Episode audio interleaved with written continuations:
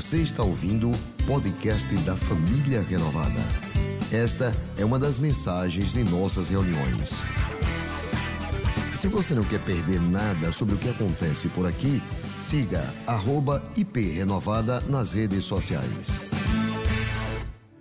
Que a paz do Senhor Jesus esteja sobre a sua vida neste domingo, último domingo do mês de maio. Eu tenho certeza que Deus tem algo muito especial para nós neste dia. Eu quero deixar para você um texto das Sagradas Escrituras, logo no início da mensagem, que está em Mateus capítulo 10, versículo de número 28. Jesus diz assim: Não tenham medo daquele que pode matar o corpo não tenham medo daquele que pode matar o corpo. Nós estamos vivendo dias de uma pandemia que ela é cruel, especialmente com aqueles que têm problemas respiratórios, problemas cardíacos, com os da terceira idade. Mas eu quero que você hoje, através desta mensagem, aprenda a olhar para todas as tragédias da vida e poder encontrar vitória para o seu coração. Viver na perspectiva de que Deus está cuidando de tudo. Quando Jesus disse em Mateus 10, 28 que nós não podemos ter medo daquele que mata o corpo, antes devemos temer aquele que tem poder de tirar a vida do corpo e também a alma, que é o próprio Deus. Então, logo depois, no verso de número 29, ele diz assim: Não se vendem dois pardais por uma moedinha, contudo, nenhum deles cai no chão sem o consentimento do pai de vocês. Veja bem, dois pardais que era a oferta mais barata, a oferta do pobre que ia para o templo e ele levava uma moedinha de cobre que não valia nada e transformava aquilo em dois pardais. E se você tivesse, naquele período, duas moedinhas de cobre, você levaria cinco pardais. Tipo assim, compra logo quatro que eu te dou um de presente. Duas moedinhas.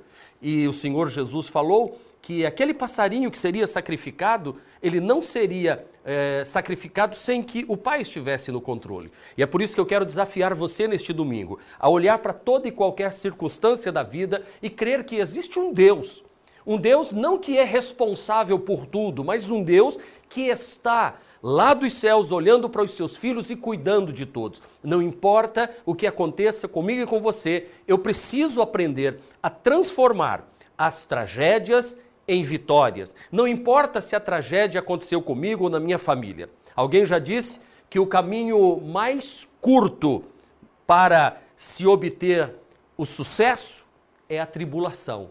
É no meio da tribulação que nós encontramos a vitória, o sucesso para a vida. A Bíblia Sagrada está recheada de exemplos de homens e mulheres que galgaram grandes posições diante de Deus, diante dos homens e das nações, mas tiveram que enfrentar um período difícil em suas vidas. Nada vem sem um período de sofrimento, de lutas, de dificuldades, de circunstâncias que muitas vezes parece que tudo saiu dos trilhos, mas deixa eu lhe dizer, se o passarinho é cuidado por Deus, este Deus também está cuidando de você. Então eu quero desafiar você, se está difícil, busque socorro em Deus através da oração a sua oração vai chegar diante de Deus e com certeza virá respostas dos céus para a sua vida. Eu quero desafiar você neste domingo. Neste último domingo deste mês, nós estamos no limiar de iniciar um novo mês, o mês de junho. Eu quero olhar para este mês. Eu quero olhar para o mês de junho com segurança, com certeza de que Deus estará trabalhando ao meu favor, ao favor da minha família, da igreja, do povo de Deus, daqueles que buscam ao Senhor porque os olhos do Senhor estão percorrendo a terra, buscando aqueles que são fiéis a Ele, para, através dele, destas pessoas, Ele se mostrar bondoso. Eu quero, eu quero muito que este mês de junho seja um mês em que famílias sejam restauradas, em que casamentos sejam restaurados. E é por isso que nós vamos ter a Santa Ceia no próximo domingo e nós estamos fazendo uma mobilização muito grande com toda a família renovada. Nós vamos fazer um dry tour aqui no dia 6, no sábado, é, das duas até às 18 horas. E já foi falado sobre isso, mas eu quero enfatizar: passe pela igreja, venha receber desta atmosfera espiritual que estará sendo criada aqui debaixo de oração. Você vai passar por aqui, você vai poder fazer suas doações, doação de cesta básica, ajudar famílias que estão precisando e mais do que você. Você vai poder fazer a sua oferta de gratidão, você vai receber o kit da Santa Ceia para na sua casa você cear no domingo, dia 7, e nós orarmos juntos ao Senhor. Nós vamos ter a imposição das mãos, claro, à distância, sobre o seu carro, porque é um, é um dry, dry tour, né? Você vai passar com o seu carro e sair, todos de máscara. Mas eu sei, vai ser uma unção de Deus. Vai ser algo que vai marcar sua vida, porque junho, junho é o mês para nós olharmos para os céus e dizermos o seguinte: está vindo algo de muito bom da parte de Deus em nossa direção todo esse tempo que nós estamos distanciados, irmãos, não vai impedir a unção do Senhor de vir sobre nós. E agora é hora dos fiéis se mostrarem diante de Deus com um coração sincero.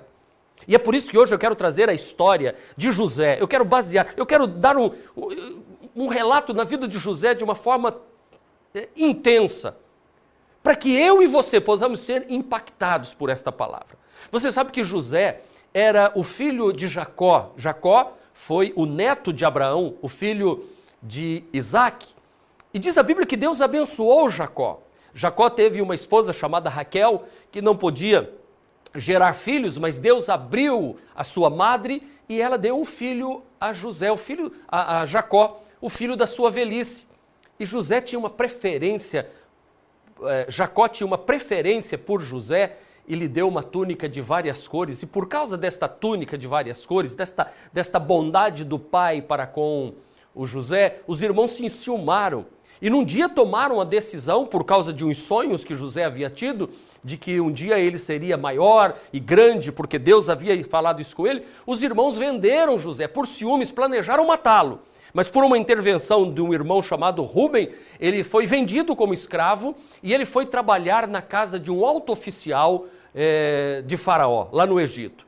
A mulher do seu patrão tentou assediar José, mas José permaneceu firme, mesmo no meio da prova, mesmo no meio da luta, ele não cedeu à tentação.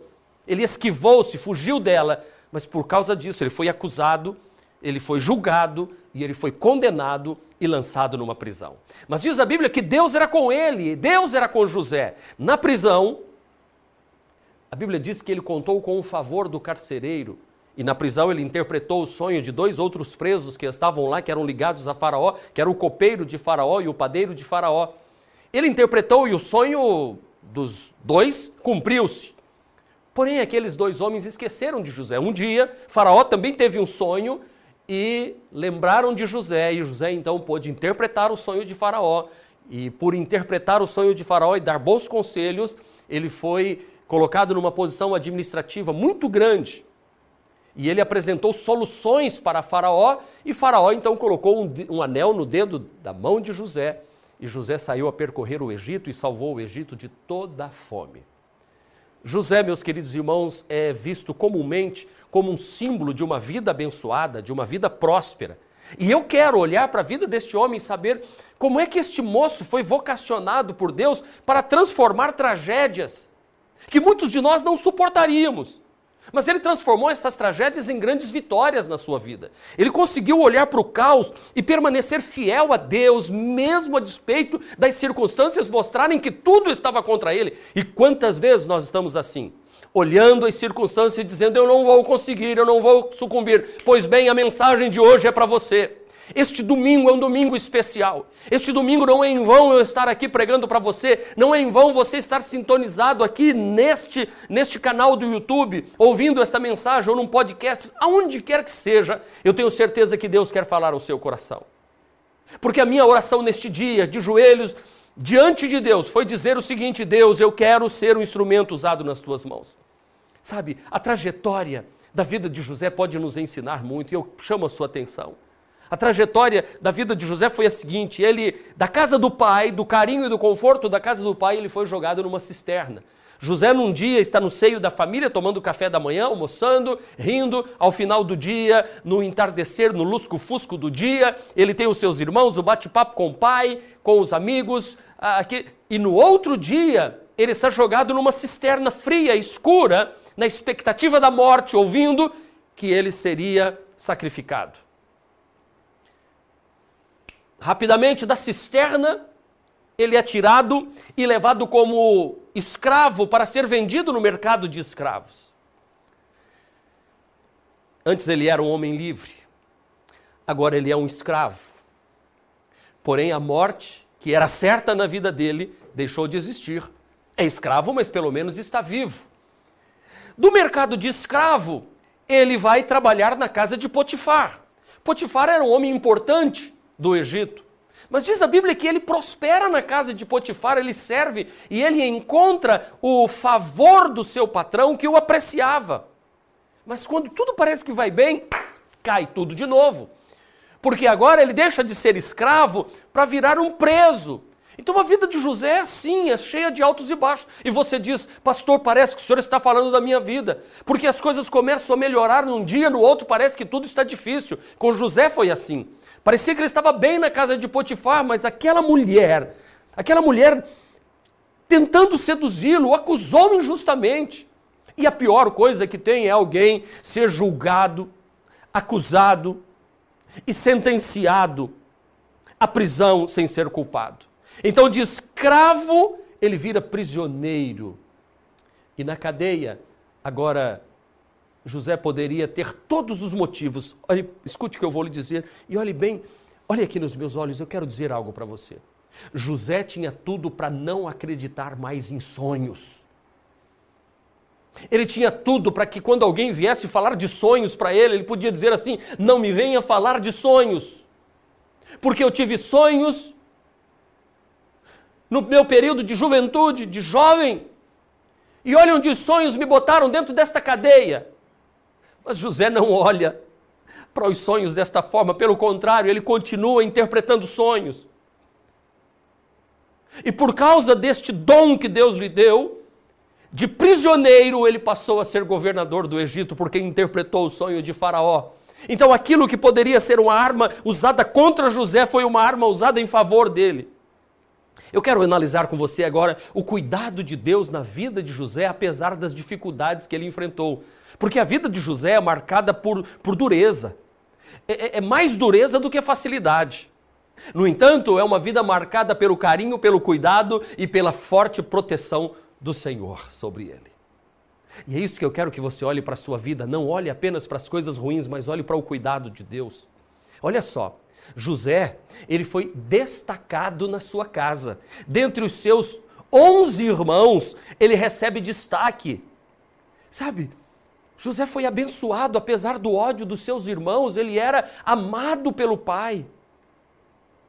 Ele era cuidado pelo pai. Diz a Bíblia que Jacó gostava mais de José do que qualquer outro filho, porque esse era o filho da sua velhice. E lhe deu uma túnica de várias cores. José tinha um, vamos, vamos colocar assim, um terno Armani. José tinha um, um, uma roupa que destacava, uma túnica de várias cores, era para que todos olhassem e dissessem assim: esse menino tem algo especial. Ele, ele tem 11 irmãos, mas dos 11 irmãos, dos 12 filhos de Jacó, ele se destaca. Eu quero dizer para você, meu querido irmão, que José se destacou dentre seus irmãos. Ele foi protegido na cisterna. Porque quando ele foi jogado dentro daquele poço para ser morto, morrer de fome, de sede dentro daquele poço, quando tinha uma sentença de morte, mas veio um irmão dele chamado Rubem e o livrou da morte. Eu quero que você pense nisso. No momento da sua maior dificuldade, Deus enviará livramento para você. Não pense que Deus esqueceu de você porque você está chorando, sofrendo neste momento de dificuldade. Deus continua sendo Deus Assim como Deus levantou o irmão, um dos irmãos de José para livrá-lo da morte, Deus vai levantar alguém, um médico, um advogado, Deus vai levantar um pastor, Deus vai levantar um amigo, Deus vai socorrer você através de alguém que vai ligar para você, que vai aparecer do nada e vai chegar e vai dizer: "Eu estou aqui para te ajudar neste momento. Você não está sozinho". O simples fato de você estar ouvindo esta mensagem, assistindo este programa, Deus está dizendo: "Eu estou interessado em abençoar a sua vida". Não desista por você estar numa cisterna como Jacó estava parecendo que a morte estava chegando. Aí você diz, mas pastor, ele saiu da cisterna, mas virou escravo. Mas foi bem sucedido como escravo. Ei, preste atenção: José não foi um escravo qualquer, amarrado com correntes, que levava chicotadas, que não tinha o que comer. Não. Diz que ele foi morar na casa do seu patrão. José foi vendido no melhor mercado de escravo do mundo daqueles dias, e ele foi comprado por um homem de alto padrão, um oficial de Faraó. Ele não foi vendido para qualquer casa, não. Ei, preste atenção que nos detalhes da sua vida, Deus estará sempre no meio da prova, ainda te dando algo bom. É bem verdade que diz o salmo que Deus afofa a cama dos enfermos, daqueles que confiam nele. Deus coloca a sua mão por debaixo e os ajuda a atravessar o momento difícil. José foi um excelente mordomo. Apesar de sofrer o assédio da patroa, ele permaneceu firme, não se corrompeu.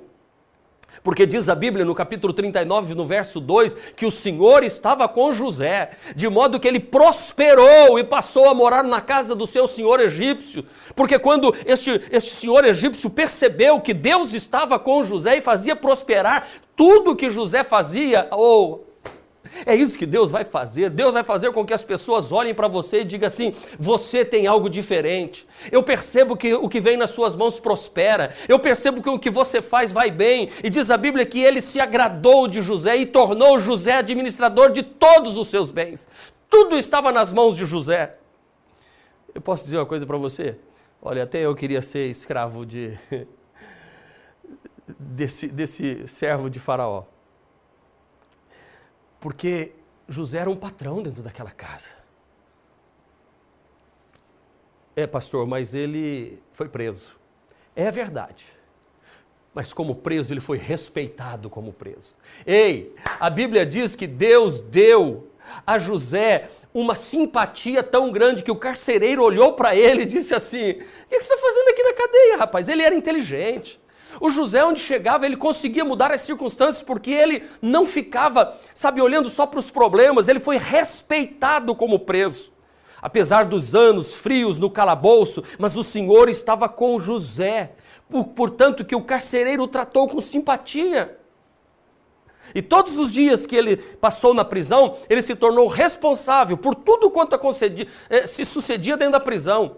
E o carcereiro não se preocupava com nada do que estava a cargo de José, porque o Senhor estava com José e lhe concedia bom êxito em tudo o que realizava. Ah, meu querido e meu amado irmão, se você for um homem ou uma mulher um moço, uma moça, um servo do Deus Altíssimo que confia no Todo-Poderoso e faz o certo porque é certo, as circunstâncias vão cooperar com você, haverá uma atmosfera de Deus sobre a sua vida, uma atmosfera de vitória, uma atmosfera de alegria, uma atmosfera de, de proteção, uma atmosfera de, de sucessões de conquistas na sua vida. Quando Deus permitir que algo seja tirado de você, você diga assim: louvado seja o nome do Senhor, o Senhor deu, o Senhor tirou, porque aquilo que Deus tira, é porque Deus quer colocar algo melhor no lugar. Aleluia. Dê um glória a Deus aí na sua casa, dê um aleluia e diga: minha vida está nas mãos do Deus Todo-Poderoso.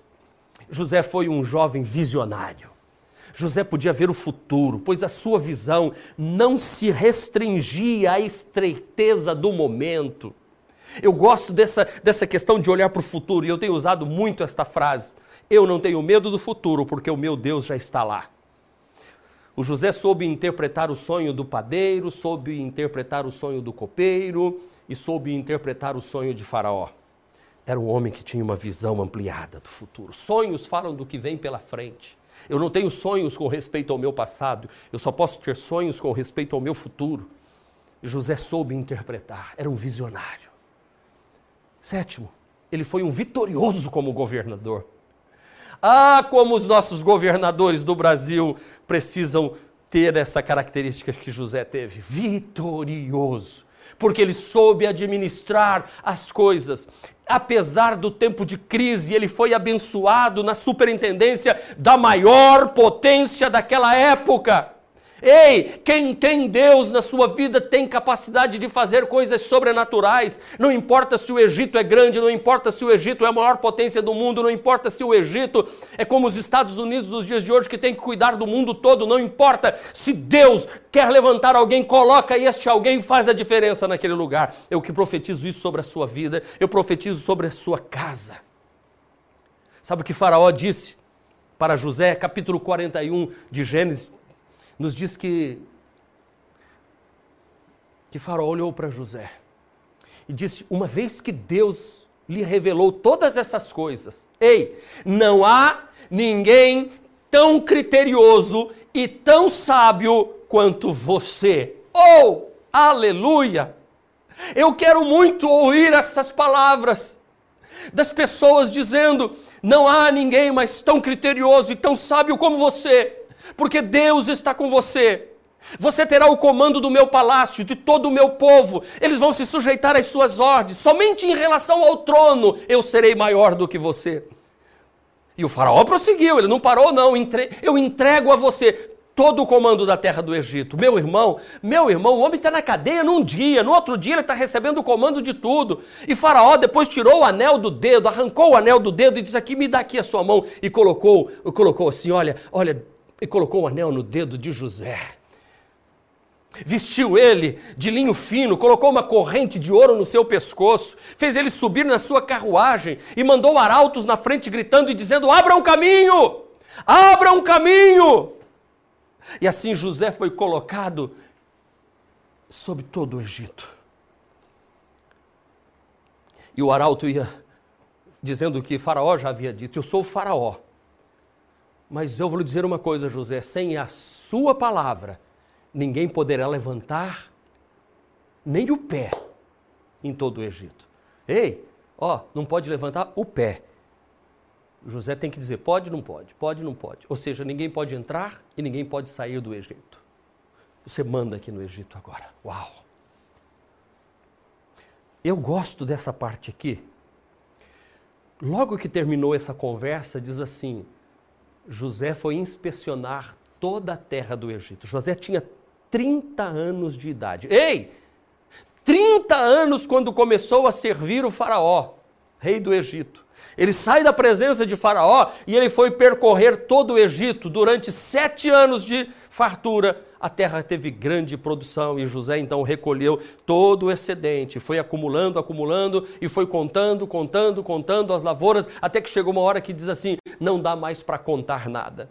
E perdeu as contas de tudo porque ele tinha tanto trigo como areia do mar que já não tinha mais jeito de contar nada. Essa história está em Gênesis capítulo de número 41. Ei, é assim que Deus quer fazer com você. Transforme a tragédia que, que está se abatendo sobre a sua vida, sobre, sobre a sua casa, sobre a sua família, sobre a nossa cidade, sobre o nosso estado e confie que Deus é o Deus soberano nos céus e da terra e pode reverter todas as coisas. Agora você precisa ter marcas de um homem vencedor. Como José tinha na sua vida, ele tinha visão. José era um homem que tinha visão do futuro. No entanto, que chamavam ele, diz assim: aí vem o sonhador. Sabe por quê? Porque José sabia que Deus tinha algo para ele e ele cria nisso. José tinha, era um homem que tinha visão tão, tão ampliada que quando ele está para morrer, ele diz aos seus descendentes assim: ó, um dia Deus vai tirar o, o nosso povo daqui do Egito. Eu quero que vocês levem meus ossos.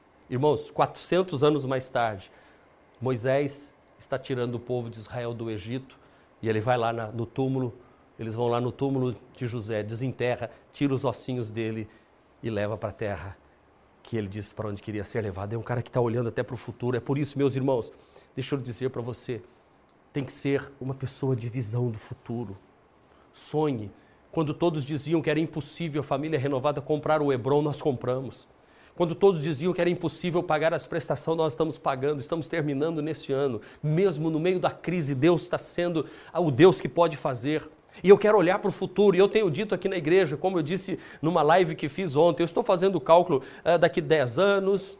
A minha netinha Maria vai estar com 10 anos, eu vou estar com 67 anos. Daqui 20 anos, o Benjamin vai estar com 24 anos.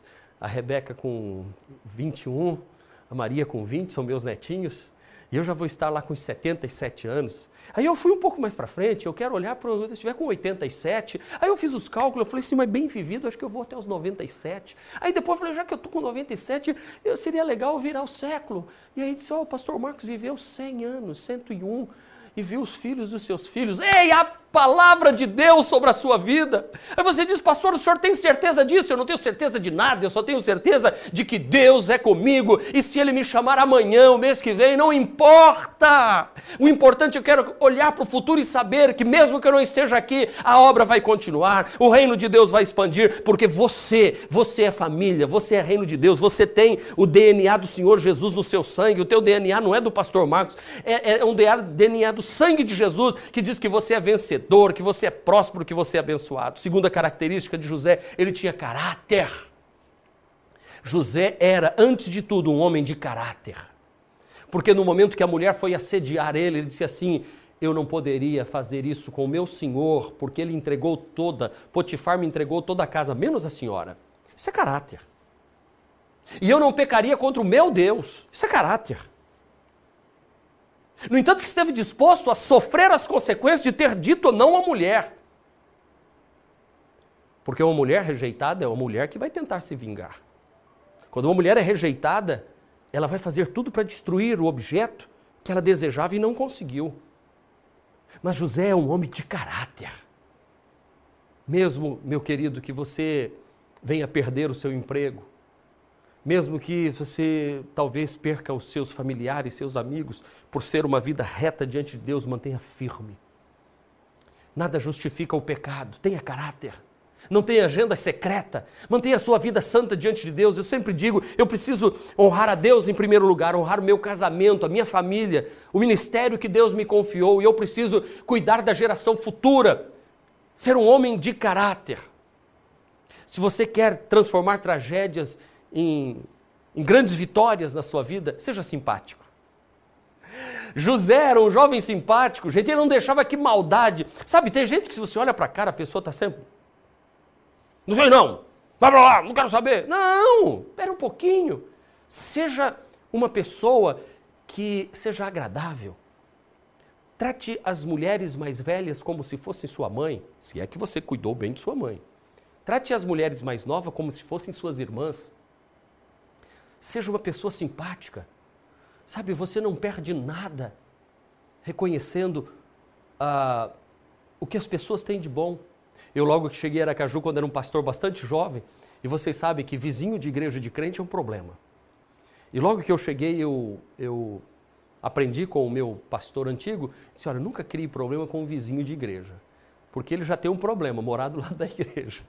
E nós tínhamos vigílias à noite na igreja do Siqueira Campos, e a igreja do Siqueira Campos não tinha janela, não tinha porta, era só, sabe aquela construção e tudo aberto? E a gente gostava de orar até uma, duas, três da manhã. É, naquele tempo os crentes oravam, sabe? Debaixo de chuva, de tempo frio, tempo de calor, não importava. E o vizinho um dia chegou bravo lá. Eu quero saber desse barulho aqui na igreja, eu vou acabar com isso, e eu vou, vou jogar pedra, eu vou quebrar tudo. E aí falaram, pastor, o vizinho está aí bravo. E ele é bravo mesmo. Disse que está até com uma peixeira aí. Eu falei, vou lá falar com ele. Quando eu cheguei lá, ele olhou para mim e falou assim: É, vocês ficam nessa zoada aqui, esse barulho todo, ninguém aguenta, ninguém consegue dormir. Eu olhei para a cara dele e falei: O senhor tem razão. O senhor tem razão, eu concordo com o senhor. Eu te, o senhor tem razão, o senhor tem razão.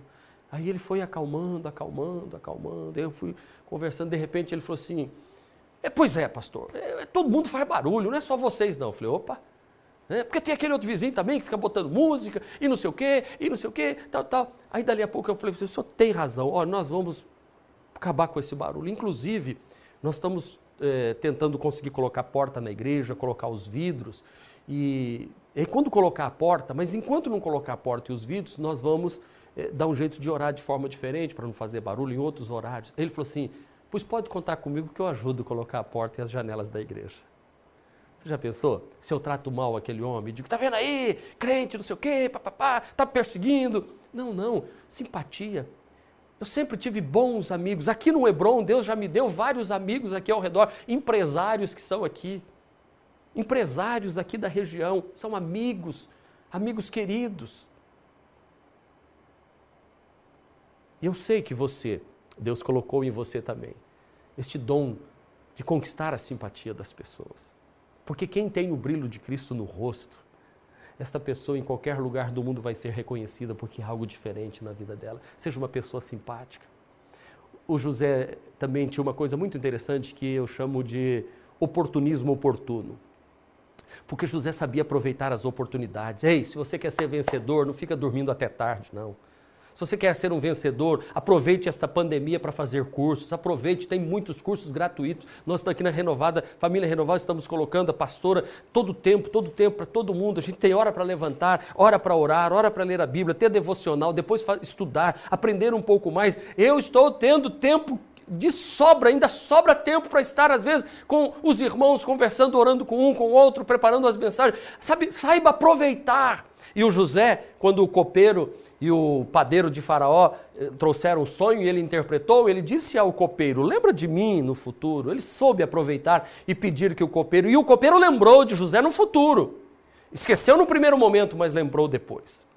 Deus sempre vai colocar pessoas no, no caminho, no seu caminho para te ajudar. A quinta coisa que eu vejo na vida de José é que ele foi positivista. Ei, os tempos serão difíceis, mas podem ser administrados. Eu gosto desta frase de José. Faraó, os tempos serão difíceis, porque virão sete anos de fome, de seca, de miséria no Egito, mas a gente pode reverter esse quadro. Eu não sei o que vem pela frente, por isso que eu estou nesse tempo de quarentena, eu não me deixei abater nem um dia. Não houve um dia sequer que eu tenha ido dormir, sabe, roendo as unhas, apavorado, ou acordando dizendo não vai dar certo, não vai dar certo, e, e achando que o fim do mundo está chegando. Não! Nós temos que ser positivistas e olhar e dizer assim: eu vou extrair o melhor dessa circunstância. Eu quero buscar mais a Deus, eu quero, eu quero crescer, porque uma pessoa abençoada não vê a desgraça com pessimismo, mas crê que Deus mostra meios de administrá-la. Deus vai dar a você a capacidade de administrar esta crise no casamento. Deus vai dar a você a capacidade de administrar essa crise no relacionamento, os problemas familiares, os problemas financeiros, essa saúde. Dá até para você cuidar disso agora. Olha, deixa eu lhe dizer uma coisa. Olhe para o futuro com, sexta, coragem. José era um homem de coragem. Ele não apenas olhava para o futuro com positivismo e com oportunismo oportuno, mas ele era um homem de coragem. Ele aceitou o desafio de administrar o Egito. Ei, José havia administrado as ovelhas lá do pai dele com seus irmãos. Depois ele administrou a casa de Potifar. Depois ele foi administrar a cadeia pública do Egito. Você sabe o que é isso? Era Deus preparando. Administra a tua casa, administra a casa de Potifar, administra o sistema de segurança do Egito e agora você vai administrar o Egito inteiro. Ei, percebeu? Percebeu Deus guindando as situações maiores? Ele teve coragem. Ele podia dizer: Quem sou eu? Eu não sou nem egípcio. Como é que eu vou administrar o egípcio? Eu sou judeu. Judeu cuida de gado. O Egito vive da agricultura. Mas ele aceitou o desafio para cuidar de agricultura. O, o, povo judeu não é dado à agricultura, porque eles eram nômades, eles tinham rebanho para poder se movimentar de um lugar para o outro. No entanto, que quando Jacó desce com toda a família para o Egito, quando José convida, vem de carruagem, o faraó dá a terra de Gozen, porque era uma terra apropriada para cuidar de gado. Percebe? Que José teve que administrar outro tipo de negócio. O Egito inteiro. Mas ele teve coragem. Deixa eu dizer, levante-se e tenha coragem. Coragem, vai surgir, vão surgir oportunidades para você. Mas à medida que você vai galgando posições, tem coisas que Deus prometeu ainda na minha vida que não se cumpriram, mas muitas estão se cumprindo agora depois de 35 anos de ministério pastoral. Quando eu estou nos meus 57 anos, que eu pedi a Deus quando eu tinha 20 e 30, Deus não me deu, porque eu não saberia administrar, medida após medida Deus foi dando. Sétima característica na vida dos que transformam tragédias em vitória é saber perdoar. José foi um homem que perdoou seus irmãos. Uma pessoa abençoada não pode guardar rancor. Uma pessoa abençoada por Deus, vitoriosa, não pode guardar amargura. Uma pessoa que quer transformar as tragédias em vitórias não pode ansiar por vingança. Quando os irmãos chegaram para José achando que José ia persegui-los depois da morte de Jacó. Olha o que José diz a eles: não tenham medo. Vocês planejaram o mal contra mim, mas Deus o tornou em bem para que hoje fosse preservada a vida de muitos. Por isso, não tenham medo, meus irmãos. Eu sustentarei vocês, os filhos de vocês, e com esta palavra José tranquilizou o coração de seus irmãos, porque não guardou rancor em momento algum da sua vida. Aprenda a olhar para a vida, querido irmão, e perdoar aqueles que estão te ofendendo. Perdoe. Deus está fazendo você se lembrar agora de quem você tem que perdoar. E perdoar não quer dizer que você tem que estar junto. Você tem que dizer assim, sabe? Olha, eu perdoo, não vou guardar essa mágoa no coração. Porque ódio no coração é quem, como quem toma veneno a conta gotas. Perdoe. Eu quero concluir esta mensagem de hoje, porque eu sei que sinto que Deus já falou que tinha que falar no seu coração. Mas eu quero, ao final desta mensagem, dizer que num país como o nosso, e em tempos de pandemia como este que nós estamos vivendo em todo o mundo, onde existem muitas tribulações, lutas, incidentes, tentações, riscos de assaltos, de doença, de contágio. O único projeto capaz de dar certo é este projeto de José do Egito, de ter essas características. Por isso, lembre-se de alguns dos princípios na vida de José. Não aceite o ódio como fatal. Não caia em túneis sem fim se você cair numa cisterna da depressão, da angústia, da ansiedade, da frustração, da derrota, saiba que sempre há um modo de sair dela, como José saiu da cisterna. Não admita a existência de desemprego perpétuo na sua vida. Mesmo que você não esteja na posição que você desejaria, ou que você poderia ocupar, ou fazendo aquilo que você gostaria de fazer ou poderia fazer, mas encare o que vier às suas mãos e faze-o da melhor forma possível, pois através disto você vai poder galgar posições maiores. Outra coisa, não tenha medo de crescer de repente. Peça sabedoria a Deus para lidar com o sucesso, com as oportunidades que a vida vai dar a você, como José. Não desperdice nenhuma oportunidade, seja oportuno e não oportunista. Não acredite, não, nunca acredite que existam situações que são irreversíveis ou imutáveis. As tentações e lutas vêm para nós, mas nós podemos reverter o quadro. As situações difíceis podem vir contra nós, mas nós podemos extrair da circunstância difícil algo lindo e bonito. Nós devemos ser como um lírio que cresce no meio do pântano, mas tem uma gordura, um óleo que solta, que toda sujeira da lama não pode grudar no lírio mesmo que as lutas venham, não se assombre diante dos grandes desafios. Lembre-se de que só os capazes são escolhidos e aceitam os grandes desafios. Deus vai colocando na mão dos seus filhos aquilo que eles podem administrar. Deus não vai exigir de mim e de você o que eu não tenho capacidade. E lembre-se, nunca se esqueça de onde você veio, as suas origens humildes. Lembre-se daqueles que contribuíram para o seu sucesso. Lembre-se daqueles que te ajudaram no início da sua caminhada. Lembre dos pastores que pregaram para você enquanto adolescente, jovem. Lembre-se das pessoas que estenderam a mão para você. Ligue para eles, saiba onde eles estão. Eu sou grato eternamente para o pastor Vanderlei do Amaral, que foi na minha casa me buscar quando eu tinha 18 anos para 19 anos de idade e estava desviado no mundo do pecado. Mas ele foi na minha casa, me buscou e me tratou com carinho, me deu oportunidade na igreja, me deu a capacidade de fazer o primeiro programa de rádio da minha vida e, e me colocou como um dos pregadores daquela igreja. A gratidão no nosso coração faz com que Deus honre e coloque no nosso caminho outras pessoas para nos ajudar também. Não esqueça, meu irmão, de onde você veio, onde você esteve, Deus está com você. Lembre-se dos que colaboraram com você. Transforme as tragédias em grandes vitórias. Eu quero orar por você neste domingo. Eu quero profetizar sobre a sua vida. Eu quero declarar que as tragédias da sua vida, as dificuldades que você está enfrentando, não são para te destruir, mas são para te levar mais alto e para mais perto de Deus.